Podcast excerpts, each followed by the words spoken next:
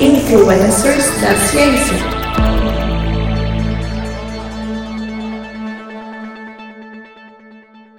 Olá, querido e querido ouvinte do intervalo de confiança do Briden. Está começando mais um episódio do intervalo de confiança, uma distribuição uniforme de pensamento crítico, e hoje é um episódio do Influencers da Ciência. Se você está ouvindo isso aqui pela primeira vez, ou se você não lembra o que é o Influencers da Ciência, o Influencers da Ciência é um dos nossos programas que nós temos ele uma vez por mês, onde a gente traz aqui a vida e obra de algumas pessoas importantes da ciência pessoas que de fato influenciaram mesmo o nosso mundo, são influenci... influenciadores, é, de fato, não só pessoas bonitas que ficam postando foto em rede social, enfim, por isso influencers da ciência. Então, neste mundo de futilidades que a gente vive hoje em dia, a gente traz alguma coisa, enfim, mais concreta e, e duradoura e menos efêmera.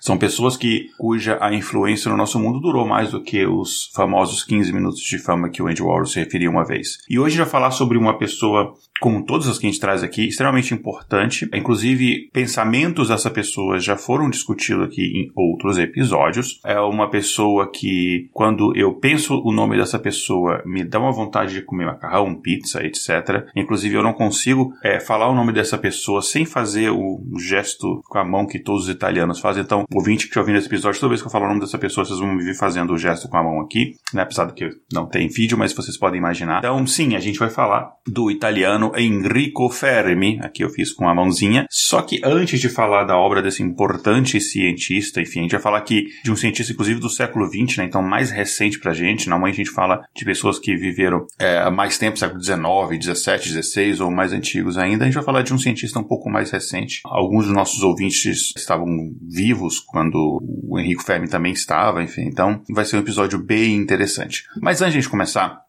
eu só queria pedir para vocês nos seguirem nas redes sociais para aumentar a divulgação do podcast. E não só nos seguirem de forma silenciosa, discretinha, enfim, seguir a gente no sigilo. Não, siga a gente e divulgue os episódios, divulgue o podcast. A gente quer aumentar o número de ouvintes. A gente tá, nos, nos episódios agora, eles estão, é, estabilizaram já na, na, média de mais de 20 mil por semana. Algumas semanas a gente está passando de 30 mil. A gente quer estabilizar nessa média acima de 30 mil, enfim, para a gente continuar esse crescimento é, pequeno, mas consistente, a gente precisa muito da sua ajuda.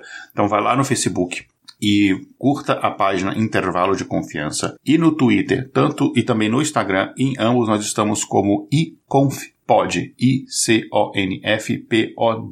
Okay?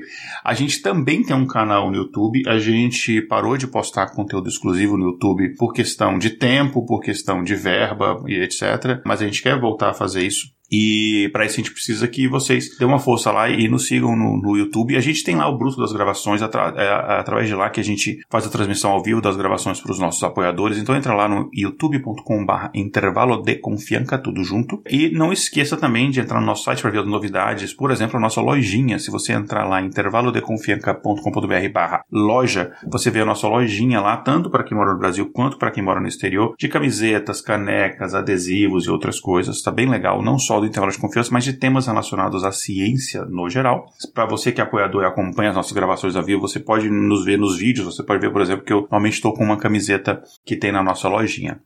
E o último recado, prometo, você pode também apoiar este projeto, fazer com que esse projeto continue existindo, porque não é barato manter tudo isso, uh, além de custos de servidores, uh, do servidor do site, servidor do podcast, dois servidores que a gente mantém. A gente tem custo, por exemplo, de edição, custo da divisão vitrines, enfim, e é, de alguns outros cursos que a gente tem. Então a gente precisa muito de apoio. Entra lá em intervalodeconfianca.com.br barra apoie, veja como nos apoiar. Os valores começam bem pequenos e você ajuda a manter esse projeto e você ajuda na divulgação científica. É isso então, gente. É, eu falei que os recadinhos eram rápidos, então a gente está aqui em menos de cinco minutos e a gente vai começar falando do episódio desta pessoa que é o Enrico Fermi. Mais uma vez aqui estou com a mãozinha, você já pode imaginar. E quem que foi Enrico Fermi? Enrico Fermi foi um físico italiano que ele se destacou por inúmeros trabalhos ao longo da vida inteira dele. Dentre eles está, talvez um dos mais famosos, a construção do primeiro reator nuclear. Só que antes a gente chegar neste ponto, a gente tem que voltar um pouquinho porque a história dele começou lá na Itália, na capital Roma, quando ele terminou o doutorado dele em física. O Fermi ele foi o primeiro a controlar e criar uma conjunto né, de reações nucleares em cadeia. Então ele foi o primeiro a conseguir fazer isso de forma controlada. E isso acabou contribuindo para o desenvolvimento da teoria da física quântica, é, da física nuclear e da física de partículas. Ele inclusive é reconhecido por conseguir unir tanto a física teórica quanto a prática neste no mesmo estudo, né, que é uma coisa que não é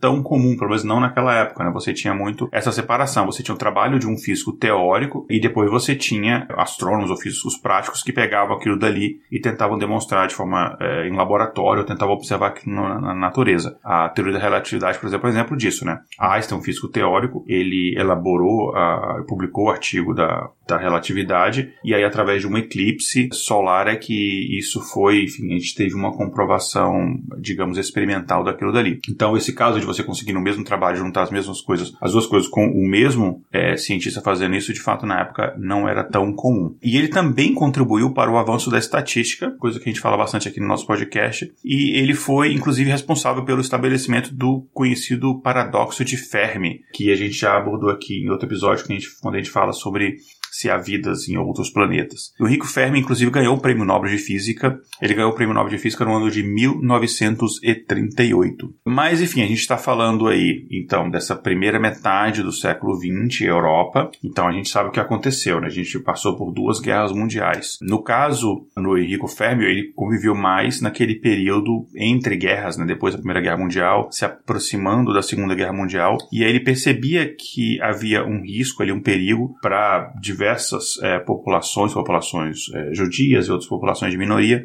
porque estava havendo ali um aumento dos governos nazifascistas. Então, antes do negócio chegar a um ponto que ele não conseguisse mais sair, ele acabou pegando a família. E aí, pouco antes ali de começar a Segunda Guerra Mundial, ele acabou, enfim, quando a situação já estava mais grave, mas ele conseguiu sair e ele acabou, enfim, fugindo para os Estados Unidos. Ele com a família dele, aproveitando o fato de que, enfim, ele já era uma pessoa conhecida no meio acadêmico, no meio científico, então para ele foi mais fácil ele, ele conseguir esse suporte para sair do país, né? E, enfim, devido a toda essa experiência conhecimento que ele tinha em física nuclear, ele era conhecido na época como um dos físicos mais importantes do mundo, né? Ele acabou tendo um papel importante na construção da bomba nuclear, da primeira bomba nuclear, a gente vai falar disso daqui a pouco, inclusive num projeto, um projeto Manhattan, que a gente já abordou aqui em outros episódios, que foi o um projeto que ficou conhecido não só pela construção da bomba, mas também por ter reunido dentro de um mesmo projeto algumas das maiores mentes do mundo na época. Mas vamos voltar um pouquinho e falar um pouco quem foi Enrico Fermi, né? Antes de a gente falar da obra dele em si. Bom, Enrico Fermi ele nasceu nasceu no dia 29 de setembro de 1901, na cidade de Roma, na Itália, e ele era filho de Alberto Fermi, que era inspetor-chefe do Ministério das Comunicações da Itália, e Ida de Gatz, que era professora. Enrico Fermi ele frequentou uma escola gramatical na, na cidade de Roma, ali perto da casa dele, e a vocação inicial para a matemática e física já foi logo reconhecida pelos colegas do pai dele, né, e, e entre eles, inclusive, o engenheiro Adolfo Amidei. A gente gente pode dizer, inclusive, que o,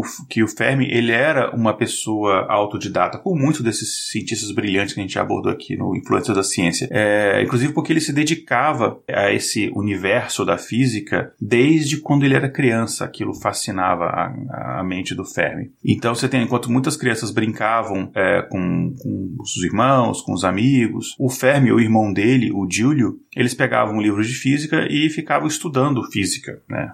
Sim, quem nunca, né? Uh, eu fazia isso, enfim, mas eu não, não, não, cheguei a ter um futuro como o do Fermi. O Fermi passou, então, a, a, se dedicar totalmente aos estudos depois da morte do irmão dele, né? O Júlio acabou morrendo de forma bem precoce em 1915, quer dizer, o Fermi ainda adolescente, acabou perdendo o irmão e isso deixou ele cada vez mais focado, vidrado ali nos livros, enfim, que era uma, uma das formas de conexão que ele tinha com o irmão. E aí, durante a adolescência, junto com um, o seu amigo muito próximo ali, e também futuro físico, né, o Enrico Persico, ele passou muitos dias ali projetando e conduzindo experimentos científicos, né, coisas, claro, para uma pessoa da idade dele. Assim, ele era uma mente à frente, mas enfim, nada, ele não construía bombas nucleares no quintal. Mas já tinha esse interesse desde a infância e ele começou ainda também agora para um pouco de física experimental e ciência experimental no, no geral. É, incluindo tinha, um, tinha um, um, experimento que eles ouviram nessa época que ele tinha por objetivo determinar a densidade precisa da água potável da cidade de Roma. É, enfim, ele era muito, muito, muito já talentoso para essa parte de física teórica, inclusive, mas também tinha esse pezinho na física experimental, que é um, uma característica muito forte na carreira dele. Aí, em novembro de 1918, ele ali já estava prestes a completar 17 anos, ele ganhou uma bolsa da Escola Normal Superior de Pisa, a Escola Normale Superiore de Pisa, enfim, aí né, lá no norte da Itália, na cidade de Pisa, e nessa instituição ele acabou se formando e ele recebeu o diploma de doutor em física no ano de 1922. Olha só, ele recebeu o, o, diploma de doutorado em 1922. Isso quer dizer, imagina que ele entrou com menos de 17 anos. Quatro anos depois, ele já era doutor. Né? Então isso quer dizer que ele, era, ele já tinha o diploma dele de doutorado aos 21 anos de idade. Então você imagina, né? 21 anos de idade, acho que a maioria de nós, né? eu pelo menos, ainda estava na faculdade, né? ele já, já tinha terminado o doutorado. E não em qualquer lugar, né? Essa, essa escola normal superior de Pisa era uma escola respeitadíssima na época, né? Então, inclusive, para entrar nessa instituição, tinha um exame de entrada, uma espécie de vestibular, é, que inclusive nesse exame incluía ali uma, uma, um texto, uma redação que os alunos tinham que escrever, que era avaliada. E neste ensaio, nesse, nesse tema, quase como se fosse uma tese que ele escreveu, o tema dado era características do som. Isso, o, o Henrique Febre, com 17 anos, ele acabou acabou escolhendo derivar ali e ele resolveu a chamada transformada de Fourier. Então, para o pessoal que estudou é, cálculo 2, 3 e tal,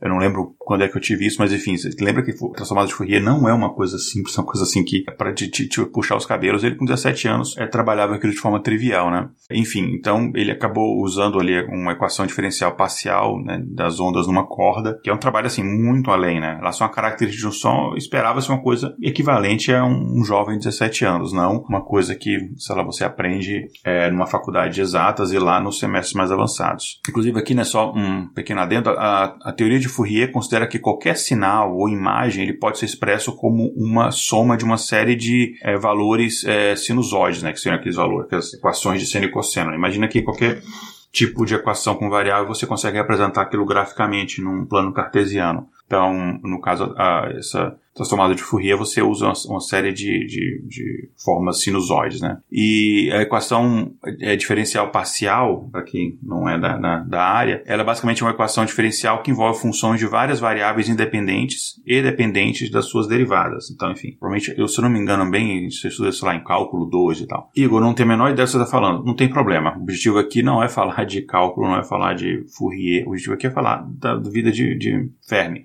Mas eu achei interessante trazer isso aqui para vocês, só para vocês verem a mente do rapaz ali com 17 anos, que, ao contrário de seus colegas, não estava só interessado em pequenas motocicletas e pizza e granagazze. Ele estava interessado em, em, outras coisas, é, enfim, em ciência, em física, etc. Claro que aqui eu falei um comentário de brincadeira, tá, gente? Não tem nenhum. Não foi um comentário preconceituoso com os italianos, pelo, contrário. Bom, entre 1919 e 1923, o Fermi ele estudou por conta própria, ele, como eu falei, era autodidata, teoria da relatividade geral.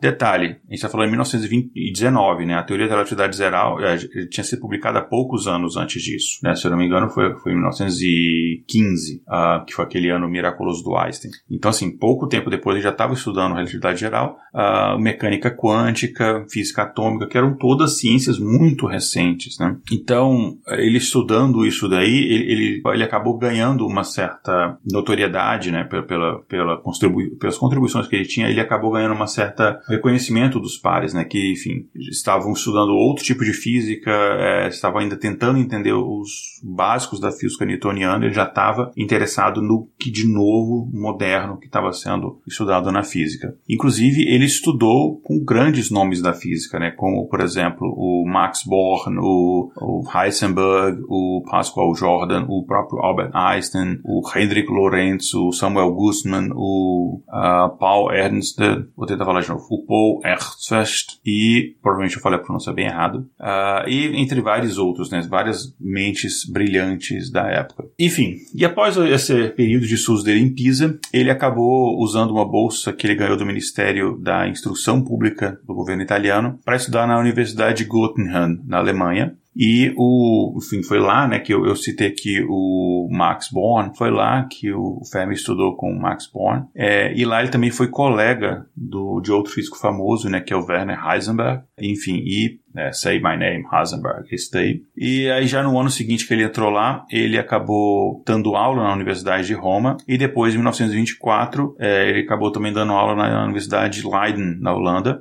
onde ele trabalhou com, enfim, com outros físicos famosos, né, como por exemplo o Samuel Goldschmidt. E durante os dois anos acadêmicos seguintes, né, depois desse período que ele estava na Holanda, ou seja, 1925 e 26, ele acabou ocupando um cargo na Universidade de Florença. Você vê que ele sabia, ele mudava muito de instituição né, de um ano para o outro. É onde ele começou a trabalhar no que mais tarde a gente ficou conhecendo como as estatísticas de Fermi-Dirac. É, e, enfim, ele estava começando a trabalhar nessas teorias aí. Inclusive, talvez, quem sabe, no futuro vale até um episódio do Variâncias sobre isso. Uh, as estatísticas de Fermi-Dirac, elas permitiam não só uma compreensão mais aprofundada da condução da eletricidade em metais, mas também o desenvolvimento de um modelo atômico que era é, estatisticamente hoje, assim, depois desses anos, bastante utilizado. Né? É, lembra que a estatística enfim, é um campo muito importante na mecânica quântica e na física de partículas. Enfim, de 1926 então a 1932, ele acabou se juntando a outros físicos europeus, trabalhando a estrutura atômica,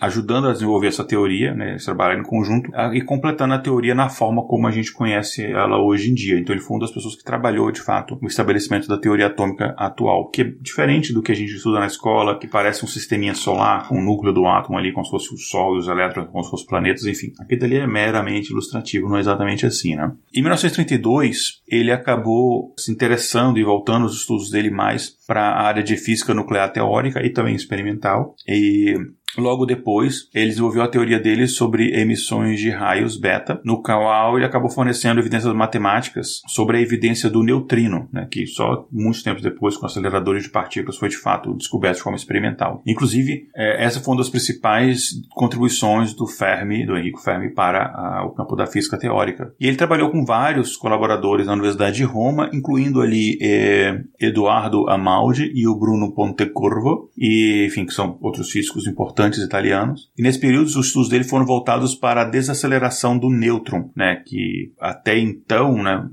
assim, no início do modelo atômico, a gente não tinha conhecimento do, do nêutron, né, enfim, que a gente sabe que é aquela partícula atômica de carga neutra, né, até por aí o nome. É, a gente conhecia prótons, a gente conhecia elétrons, mas o nêutron até então era recente. Enfim, e além de outras outras partículas também que estavam, outras partículas subatômicas que estavam começando a descobrir ainda do ponto de vista teórico, ainda não experimental. E aí, ao capturar o nêutron, é, chama de nêutron leno, ao capturar o nêutron lento, né, que eles chamam em núcleos atômicos, ele acabou fazendo um estudo abrangente de uma grande classe de substâncias artificialmente radioativas. E aí esse trabalho dele em física de nêutrons foi, acabou, enfim, foi um trabalho muito importante ele foi reconhecido de fato pelo, pelo mundo em 1938, quando por conta desse trabalho dele sobre física de nêutrons, ele acabou recebendo o Prêmio Nobel de Física. E as técnicas e as teorias que ele desenvolveu durante esse período, eles também foram aquelas que ele usou mais tarde nos experimentos é, chamados de pilha exponencial, que levaram o desenvolvimento do primeiro reator de urânio grafite controlado. Então, como a gente falou, ele foi o primeiro a criar um primeiro reator nuclear, né?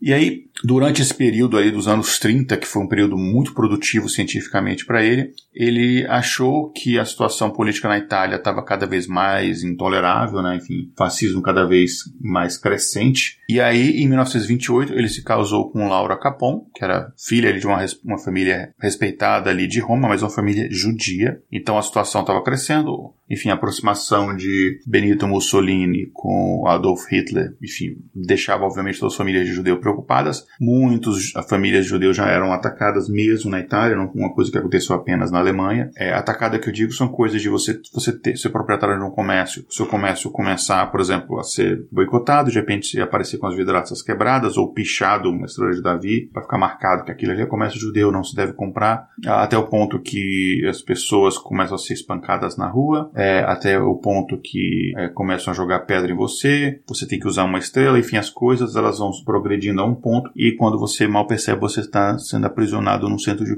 num campo de concentração. Então ele antes que, que chegasse numa situação extrema dessa, até por ser casado com uma judia, ele percebeu que que, que, que enfim, o caminho estava indo por um, por um, assim, um, um caminho sem volta, digamos assim. E aí, em 1934, né, lembrando, ele casou em 1928, né, em 1934 ele foi convidado para trabalhar no Brasil, olha só, pelo, foi, o convite foi feito pelo matemático e político brasileiro Teodoro Augusto Ramos, que era professor na Escola Politécnica de São Paulo, só que ele acabou não indo para o Brasil, ele preferiu é, ficar na Itália, onde ele, enfim, lecionava física teórica na Universidade de Roma. Aí ele acabou, enfim, ao invés dele ir, ele acabou indicando para ir para São Paulo um, um jovem físico ucraniano, o Gleb Vasiliev Levist é, Wategin, é, que era uma pessoa de confiança do Henrico Ferrer, é, que na época estava na Universidade de Turim. E, enfim, no, no início o, o, Gleb não aceitou esse convite, mas depois ele acabou mudando de ideia e foi para o Brasil, então, no ano de 1934. E, inclusive, esse, o Gleb Wategin, ele acabou fazendo história, ele foi um dos primeiros uh, professores da universidade, da futura Universidade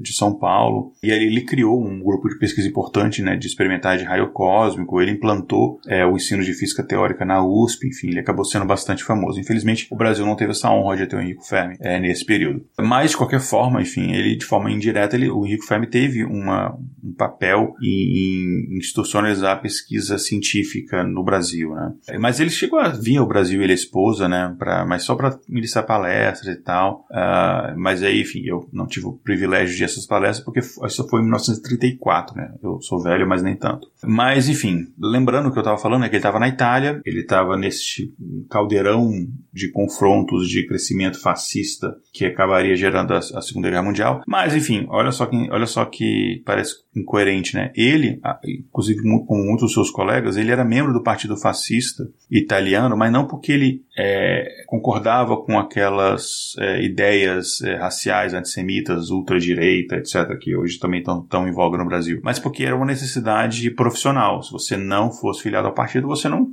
conseguia trabalhar nas universidades, né? E você ser membro do partido acabava garantindo um certo nível de proteção para a família, né? E, enfim, lembrando que agora ele tinha dois filhos, né? Nela e Júlio. Júlio, em homenagem ao irmão dele falecido, né? E, enfim, filhos de uma mãe judia, então judeus também. Então, a família dele era alvo, então ele acabou se filiando ao partido meio que para conseguir uma proteção. Mas sempre ali, é, pescando ali uma oportunidade para fugir da Itália. Aí ele, enfim, teve uma... Quando ele foi premiado com o prêmio Nobel, né? Ele teve que ir a Estocolmo, na Suécia, para a cerimônia de recebimento do Oscar. Ele acabou levando a família, né, junto. E aí, inclusive, ele chegou lá em 1938 para receber isso daí. Imagina então quantos anos, né? Foram alguns anos que ele foi passando por todos esses problemas. E aí ele acabou indo para essa cerimônia levou toda a família, a cerimônia acabou, aí eles imediatamente saíram de lá e foram para os Estados Unidos. E aí ele chegou nos Estados Unidos e ele acabou, foi enfim, fundamental para despertar o interesse do governo americano em desenvolver a energia atômica para fins militares. Então você imagina que ele chegou lá é, em 1938 e a Segunda Guerra Mundial começou na Europa em 39 e já havia muito esse, esse, essa conversa do uso da energia nuclear para fins militares. Então logo na chegada dele ele foi nomeado professor de física na Universidade de Columbia e enfim, lá no estado de Nova York. E ele foi professor dessa universidade entre 1939 a 42, que basicamente a gente sabe o que aconteceu em 42. 42 foi o ataque a Pearl Harbor e a entrada dos Estados Unidos oficialmente na guerra, né? E daí, vamos falar então sobre a construção desse primeiro reator nuclear. No dia 16 de janeiro de 39, é, foi um dia importante que chegou na Universidade de Princeton, aqui nos Estados Unidos, o professor Niels Bohr, né? Niels Bohr, inclusive, é, se não me engano, foi tema de uma influência da ciência antigo. E se não foi, ele está no nosso planejamento planejamentos, desculpe a minha memória. E aí, enfim, é, conversando ali com o Einstein, que também estava em Princeton, com o Weasley, enfim, outros físicos estavam ali, ele acabou apresentando o trabalho dos físicos austríacos Otto Frisch e Lein é, Meitner. E aí, nisso, o Einstein pensou na possibilidade de, da utilização dessa energia que era liberada nos processos de fissão nuclear. Mas, claro, na cabeça do Einstein não estava o uso disso para fins militares. Ele tinha na cabeça um, o uso pacífico, até então, para esse tipo de energia, né? Pois a ideia dele mudaria. E aí houve uma conferência na Universidade George Washington, onde o Enrico Fermi e o Bohr tiveram a oportunidade de trocar figurinhas ali, trocar informações sobre esse problema da fissão. O Fermi, ele mencionou a possibilidade da emissão de nêutrons na fissão do urânio, e nessas conversas, eles acabaram iniciando ali as primeiras ideias sobre a possibilidade de uma reação em cadeia, uma reação nuclear em cadeia. E aí, em 27 de fevereiro de 1939, é, ou seja, pouco mais de um mês depois disso, o canadense Walter Zing e o húngaro Leo Szilard começaram a estudar na Universidade de Columbia a emissão de nêutrons na fissão do urânio. E aí, isso em paralelo, Fermi e os colaboradores dele, né, o físico Herbert Lawrence Anderson e o H.B. Hauenstein, eles iniciaram também pesquisas desse mesmo problema. É, e aí os resultados dessas duas experiências foram publicadas simultaneamente na edição de abril da revista Physical Review e foi mostrado que era possível uma reação em cadeia utilizando os nêutrons produzidos na fissão nuclear. E aí o, o tanto o Enrico Fermi quanto o físico George Pragan acharam que o governo norte-americano deveria ser informado desse trabalho do, do, dos físicos teóricos, né? E aí no dia 16 de março, o almirante Hooper, que era assistente técnico do chefe de operações navais dos Estados Unidos da América, ele recebeu a, essa carta do, dos cientistas, no qual o, o Fermi informava que havia possibilidade da produção de um novo explosivo de origem nuclear. E aí, no dia 18 de março, dois dias depois da carta, o Fermi foi recebido pelo ministro da Marinha e ele recebe, eh, realizou uma conferência com pesquisadores tanto da Marinha Militar quanto da, da área civil. E aí, um cientista da Marinha lá, o Russ Gunn, ele conseguiu convencer o superior dele, que era o almirante uh, Howard Bowen, que aí destinou uma quantia ali de dinheiro, uma quantidade que hoje parece pouco, mas na época era uma quantidade respeitável de 1.500 dólares para ajudar nessas pesquisas da Universidade de Colômbia. E aí, com a finalidade de influenciar o presidente americano na época, que é o Franklin Delano Roosevelt, o físico nuclear, Leon Sigland, ele conseguiu um intermediário para poder conseguir chegar eh, até o presidente e fazer ele entender a necessidade disso. Então imagina que aqui a gente já está na Segunda Guerra Mundial em andamento, é, no início dela, enfim, mas o mundo inteiro já sabe é, das atrocidades, não com os detalhes que a gente saberia só depois que a guerra começava, e já sabia das atrocidades que eram cometidas com as populações de judeus e ciganos, etc., na, na Europa, né?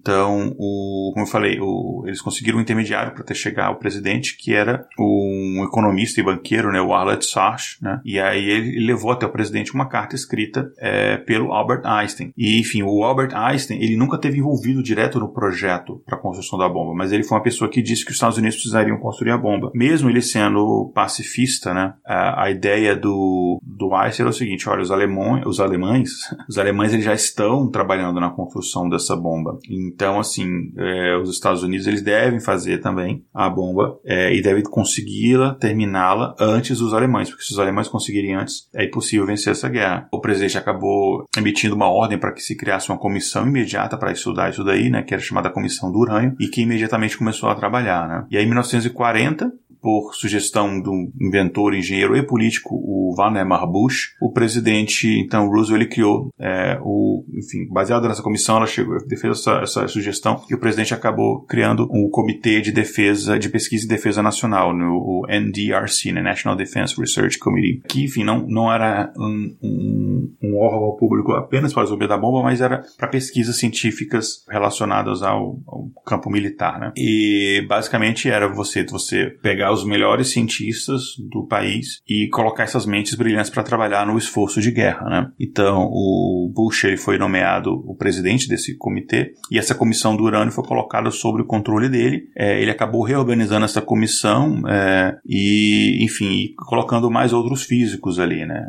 É, de grande renome. O Fermi em si, ele se interessava muito pouco por essa parte política, burocrática, essa coisa de comissão e tal. Ele estava mais interessado mesmo nessa parte de pesquisa, que é onde ele mais se dedicou. E aí você começa já em, na, em 1941 a ter outros cientistas de mais renome é, fazerem parte desse projeto nuclear. Né? Então você tem Arthur Hawley Compton, Ernest Lawrence, porque eles achavam que as pesquisas que estavam sendo feitas estavam indo muito lentamente, então eles começaram a ajudar mais ativamente. E aí a gente tem ali é, o finalzinho de 1941, dezembro de 41, o ataque japonês a Pearl Harbor, e aí você tem é, a entrada dos Estados Unidos ali, finalzinho de 41, começo de 42, oficialmente na guerra. E a situação antes disso era é, basicamente o seguinte, né? Não havia ainda sido feita uma reação nuclear em cadeia, a produção de urânio 235 ele era mínima e você basicamente precisaria de uma quantidade suficiente para você conseguir produzir o primeiro artefato nuclear, né? E era um ponto de de, de consenso entre os cientistas que o urânio natural não podia ser utilizado como explosivo, né? Porque ele, você precisa de um urânio enriquecido. É, então, basicamente, você tem que tirar todos os outros isótopos e deixar o urânio com a concentração altíssima, acima de 90 e tantos por cento é, desse urânio 235, né? E ter um processo de você conseguir produzir isso de forma rápida em larga escala. E aí você tem não só o uso desses cientistas, mas de grandes, grandes empresas, indústrias, né? Como, por exemplo, a própria DuPont, Eastman, enfim, várias outras empresas famosas, grandes na época, começaram a trabalhar junto junto com esse esforço, né? O Fermi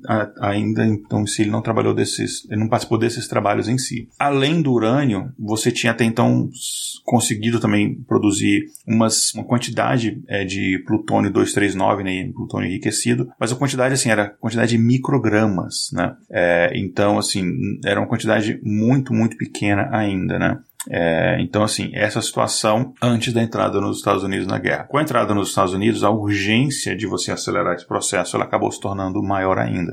E aí, em novembro de 1941, ainda antes da entrada dos Estados Unidos na guerra, mas já havia essa discussão na imprensa, entre a opinião pública, se os Estados Unidos deveriam entrar na guerra ou não. Detalhe, o ataque Pearl Harbor foi a gota d'água, mas acredita que os Estados Unidos acabariam tendo, entrando na guerra de um mais cedo ou mais tarde. Acabou sendo um pouco antecipado com o ataque, mas já havia essa discussão. Então, em novembro de 41, foi tomada uma decisão para acelerar esse projeto nuclear, né? Então foi colocado ali mais verba e foi permitido que físicos estrangeiros, cientistas estrangeiros fizessem parte do projeto, o que até então não era uma coisa permitida. Aí, enfim, os trabalhos acabaram sendo transferidos para as universidades de Columbia e Chicago e aí, enfim, eles acabaram chamando outros cientistas, como por exemplo o Fermi, para ajudar. E aí eles conseguiram então desenvolver um primeiro reator, né? Eles, o, o reator inclusive foi construído no estádio de atletismo da Universidade de Chicago. E, enfim, não, era a primeira bomba nuclear, mas é o primeiro reator capaz de fazer enfim, reações nucleares em cadeia, né?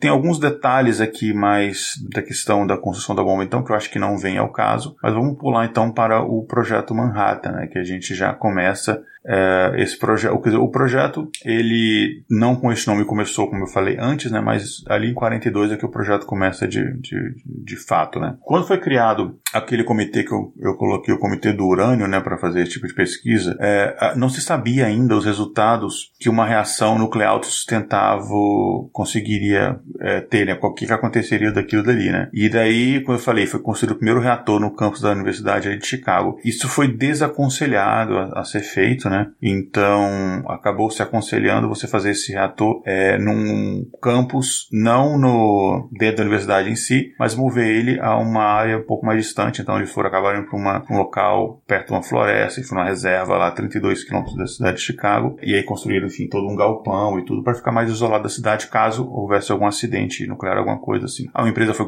contratada para desenvolver o local, fazer toda a estrutura, enfim. Daí eles acabaram começando a fazer aquela construção, mas teve alguns problemas burocráticos, enfim, a, a construção acabou sendo desativada e depois eles acabaram mudando local, mas no final eles acabaram é, chegando a construir. E a construção da, da, da, do primeiro reator nuclear ela começou, então, de fato, em 6 de novembro de 42, né? E ela chegou a, a ser, assim, quase concluída, ou chegar numa fase de teste em 2 de, de dezembro de 42, né? E a ideia é que essa primeira, esse primeiro reator, essa primeira que a gente chama de pilha nuclear, ela deveria ser é, aproximadamente esférica, mas à medida que o trabalho avançava, o Fermi calculou que a, que a criticidade ela poderia ser alcançada sem terminar a pilha inteira, né? Conforme eles tinham planejado. E aí eles fizeram, acabou um experimento antes de concluir ela, e aí cada etapa disso foi muito bem planejada, é, cada cálculo repetido, feito de forma muito meticulosa, e aí até que eles conseguiram de fato fazer um teste experimental e conseguiram fazer essa primeira reação em cadeia autossustentada. É, e enfim, isso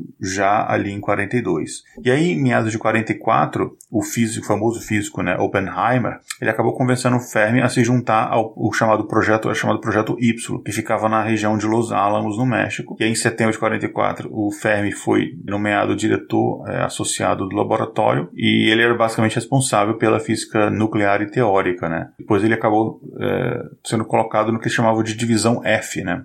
F por causa de Fermi mesmo, né. Daí, o Fermi, ele observou o teste Trinity, né, que foi o primeiro teste de fato da bomba, em 16 de julho de 45, e ele construiu um experimento para estimar o rendimento da bomba, é, é, basicamente jogando tiro de papel na onda de explosão. E ele mediu a distância em que eles foram destruídos pela explosão e calculou o rendimento de 10 quilotons, né, que basicamente 10 quilotons é a quantidade equivalente de explosivos, equivalente a 10 quilotons 10 mil toneladas, assim, 10 quilotoneladas de TNT. É, só que o rendimento real, no final, era só de 18 quilotons, quer dizer, era mais, né? Era 18 quilotons, quase o dobro. E aí, enfim, depois do teste pronto, eles acabaram desenvolvendo o, a bomba. E é, esse acabou que esses estudos foi responsável por uma das maiores atrocidades feitas pelo homem, né, que foi o bombardeio de Hiroshima e Nagasaki, que, enfim, tinham, culminou na morte aí de entre, entre 90 e 160 mil pessoas em Hiroshima e entre 60 e 80 mil pessoas em, em Nagasaki, enfim. Uh, existem debates de que a bomba atômica ela acabou salvando vidas porque ela encerrou uma guerra em 45. Elas foram é, explodidas em, em, agosto de 45, né? Ela encerrou uma guerra com o Japão em 45, que se não fosse a bomba teria se estendido por mais dois anos e mataria muito mais gente, só acabaria com a invasão de Tóquio. Mas de qualquer forma, é, eu não vou entrar nesse debate, porque eu acho que não é uma questão só de números, né? Eu acho que é uma questão também de tudo o que o terror nuclear acabou causando depois. É, a energia nuclear ela tem, ela tem coisas fantásticas, né? Ela é uma energia limpa, limpa, sustentável. Ela talvez seja uma das saídas para a mudança climática, mas o medo da, de uma guerra nuclear, é, o medo justificado de uma guerra nuclear e acidentes como, por exemplo, de Chernobyl, acabaram jogando um estigma muito grande em relação a isso. Então, o Fermi, enfim, ele teve participação nesse projeto Manhattan, participação fundamental, enfim, ele foi um dos líderes desse projeto, uh, assim como Oppenheimer, né, que era o diretor de todo o projeto, mas o objetivo uh, deles não era necessariamente matar as pessoas, assim, pode parecer estranho, mas o que ele justifica é o seguinte, eles queriam, era uma corrida para fazer a bomba antes de Hitler, né, na cabeça deles não havia intenção de que, pelo menos de Fermi, de utilizar-se a bomba, ela seria mais uma coisa, nós temos essa tecnologia, é melhor você se render, porque senão a gente vai usar, mas como se fosse um, um, uma carta na manga, né? E o governo americano, de fato, acabou utilizando. Inclusive, a consequência poderia ter sido ainda pior, porque houve uma sugestão dos generais americanos para o presidente Roosevelt, de, logo que a guerra acabou, usar em Moscou, que era até então aliado, mas enfim, tinha toda a questão do comunismo, e ainda bem que Roosevelt foi contra aquilo. Mas o Fermi não ficou conhecido só por isso, né? O Fermi também ficou conhecido sobre o famoso paradoxo de Fermi, né? Que levou o nome dele. Inclusive, isso aí a gente aborda lá no episódio 17, né? Existe vida, vida fora da Terra, e a gente fala um pouco desse paradoxo lá. Mas basicamente o paradoxo do Fermi foi basicamente uma conversa de bar que ele teve enquanto ele estava ali com esses outros gênios físicos uh, no projeto Manhattan. Então, um tempo que eles estavam lá de folga, tem, sei lá, as maiores mentes do mundo, o que, que vai fazer? Só conversar coisas malucas. E aí ele começou a, a discutir isso daí. Cara, será que existe vida fora da Terra? E se existe, cadê todo mundo? Então, basicamente, ele fez o seguinte cálculo assim, né? Quer dizer, não com esses números porque aqui eu estou atualizando, mas digamos que a gente tem ali cerca de 500 bilhões de estrelas como o Sol e pelo menos 100 bilhões de planetas como a Terra em todo o universo. Apenas na nossa galáxia, a estimativa é que exista um bilhão de planetas semelhantes à Terra. Semelhantes, assim, com água líquida e temperatura parecida com a Terra. Um bilhão de planetas. Ou seja, eles poderiam abrigar vida nos mesmos é, parâmetros que a Terra, né? Então, se você pensar que só uma porcentagem pequena desse um bilhão de planetas, só na nossa galáxia, desenvolvesse vida, e só uma parcela pequena dos planetas que hoje vida chegassem a vida inteligente com civilizações, a gente teria pelo menos 100 mil civilizações na nossa, na, só na Via Láctea. Esse paradoxo ele foi enfim, baseado no que chama de equação de Drake, né? É, e aí ele disse basicamente o seguinte: então a gente tem, seguindo isso, né? Basicamente a gente poderia ter umas 100 mil civilizações, uma boa parte delas muito mais antigas que a nossa, porque a gente, como humanidade, a gente existe há muito pouco tempo O universo tem, o universo existe há 14 bilhões de anos, né? E o, o, as civilizações nossas mais antigas têm 6 mil anos, 10 mil anos, enfim. A Homo sapiens tem 100 mil anos, é muito recente.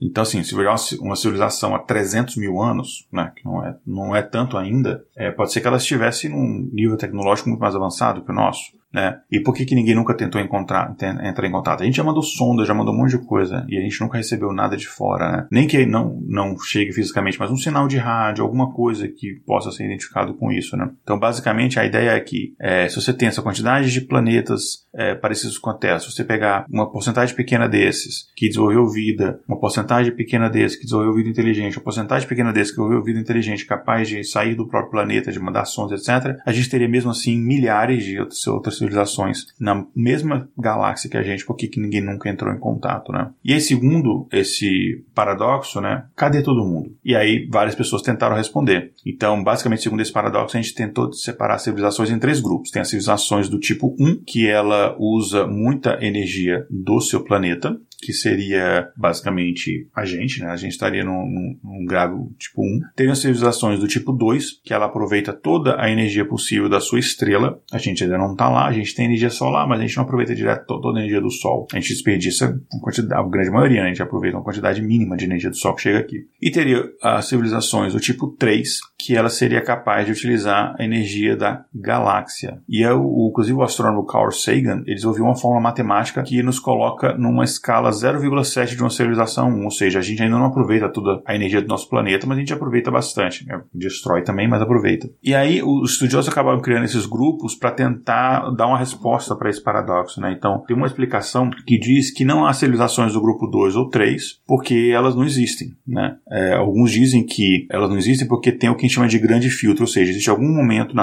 desenvolvimento das civilizações onde as civilizações entram em colapso e deixam de existir, que elas nunca chegam nesse nível 2 ou 3. Né? Pode ser, por exemplo, o desenvolvimento tecnológico que gera uma guerra, ou que gera um acidente que destrói a vida no planeta, ou que eles aquecem o planeta, enfim. Existe alguma coisa que acontece que é o grande filtro. Ou talvez o grande filtro pode ser externo. Você precisaria de um tempo grande, hábil, grande, para chegar nesse tipo de civilização 2 e 3, mas nesse meio período, se ela vem um meteoro e destrói seu planeta, talvez, enfim, isso é interessante porque Júpiter e Saturno estão nos salvando, né? Porque a gravidade deles atrai grande parte desses corpos que poderiam chegar até a Terra, enfim. Tem outro grupo que fala que tem essas civilizações, sim, do, do tipo 2 e 3, seriam civilizações avançadas capazes de chegar aqui ou fazer contato, mas que elas nunca fizeram contato porque a gente é um planetinha azul pequeno que é pouco interessante. Tem uns que falam que talvez eles já tenham feito contato, mas no passado eles vieram aqui e não tinha vida inteligente, só tinham, sei lá, dinossauros. Aí eles falaram, ah, tem vida inteligente não. Ok, marca aí que não tem e vamos embora. E nunca mais voltaram. Então tem gente que fala esse tipo de coisa, né? Não existem civilizações mais avançadas que a gente ao ponto de fazer contato, ou que existem e não entram em contato com a gente porque elas não têm interesse, ou que elas já têm entrado em contato, mandaram sinal de rádio, mas não é porque a gente não tinha tecnologia para perceber, ou que a gente não estava nem mesmo por aqui. E aí, você ouvinte, o que que acha disso, né? Voltando um pouco na vida de Fermi, né? Em 1944, o Fermi acabou conseguindo cidadania americana, e aí depois do fim da Segunda Guerra Mundial, ali em 46, ele aceitou uma, uma cátedra né, do Instituto de Estudos Nucleares da Universidade de Chicago, e esse cargo ele ocupou até a morte dele, né? Ele acabou retomando os trabalhos deles acadêmicos em 46, né, depois do fim da guerra, ali mesmo na Universidade de Chicago, e ele se tornou também membro do Instituto de Estudos Nucleares da universidade, como eu falei. E aí, durante os oito anos depois disso, ele auxiliou no desenvolvimento do Synchroniclone, eu não sei exatamente o que é isso, né, e várias outras máquinas de calcular eletrônicas, né. E aí ele trabalhou também como consultor para a Comissão de Energia Atômica e seus laboratórios né, associados ali. Enfim, a gente tem a Comissão de Energia Atômica, inclusive, até hoje nos Estados Unidos. Ele atuou também como presidente da American Physical Society nos anos 50. Ele acabou dando muitas palestras, militou vários cursos universitários, ele publicou vários artigos sobre vários tópicos teóricos, experimentais da física, enfim. E esses trabalhos incluíam estudos de difração de nêutron por cristais, analogias em propriedades do nêutron e ondas é, ópticas, física dos mesons, origem de raio cósmico, enfim, é, vários outros estudos relacionados à física teórica. É, aí, em 1954, ele passou o verão é, na França, Alemanha e Itália, É, ele acabou, enfim, dando várias palestras, visitando amigos, parentes e colegas ali na Europa, mas já sabendo que ele estava ali nos estágios finais de, de, câncer, enfim, já num estágio de metástase já incurável. Aí ele retornou depois a Chicago em 1954 e ele passou os últimos dois meses de vida dele indo visitar amigos e familiares, enfim, meio que se despedindo mesmo. Ele acabou, enfim, passando por vários procedimentos médicos, mas, enfim, não resistiu. Poucos dias antes dele morrer, a Comissão de Energia Atômica criou um prêmio especial chamado Prêmio Enrico Fermi em reconhecimento ao serviço dele dos Estados Unidos à nação como cientista. Né? Ele então tinha 53 anos quando ele faleceu em casa enquanto dormia uh, e de câncer de estômago. Ele morreu no dia 28 de novembro de 1954. Inclusive, o elemento 100 da tabela periódica foi nomeado como férmio, né, a sigla FM, em homenagem a Enrico Fermi, que é o nosso homenageado de hoje. A gente sabe que algumas pessoas vão fazer críticas, ah, mas ele foi um dos caras que trabalhou na construção da bomba atômica e tal. Eu não acho que é uma coisa que ele deveria se orgulhar, e de fato ele deu algumas declarações que não era o fato que ele se orgulhava, mas o fato de essa bomba ter sido desenvolvida primeiro nos Estados Unidos do que pela Alemanha nazista, enfim, permite com que a gente esteja aqui hoje fazendo esse episódio. É isso então, gente. Espero que vocês tenham gostado do episódio de hoje. Mais uma vez, não esqueça de nos seguir nas redes sociais. Para mais detalhes sobre tudo isso, você pode entrar no nosso site, o intervalodeconfianca.com.br. Um grande abraço para todo mundo. Até já, na Schledanol.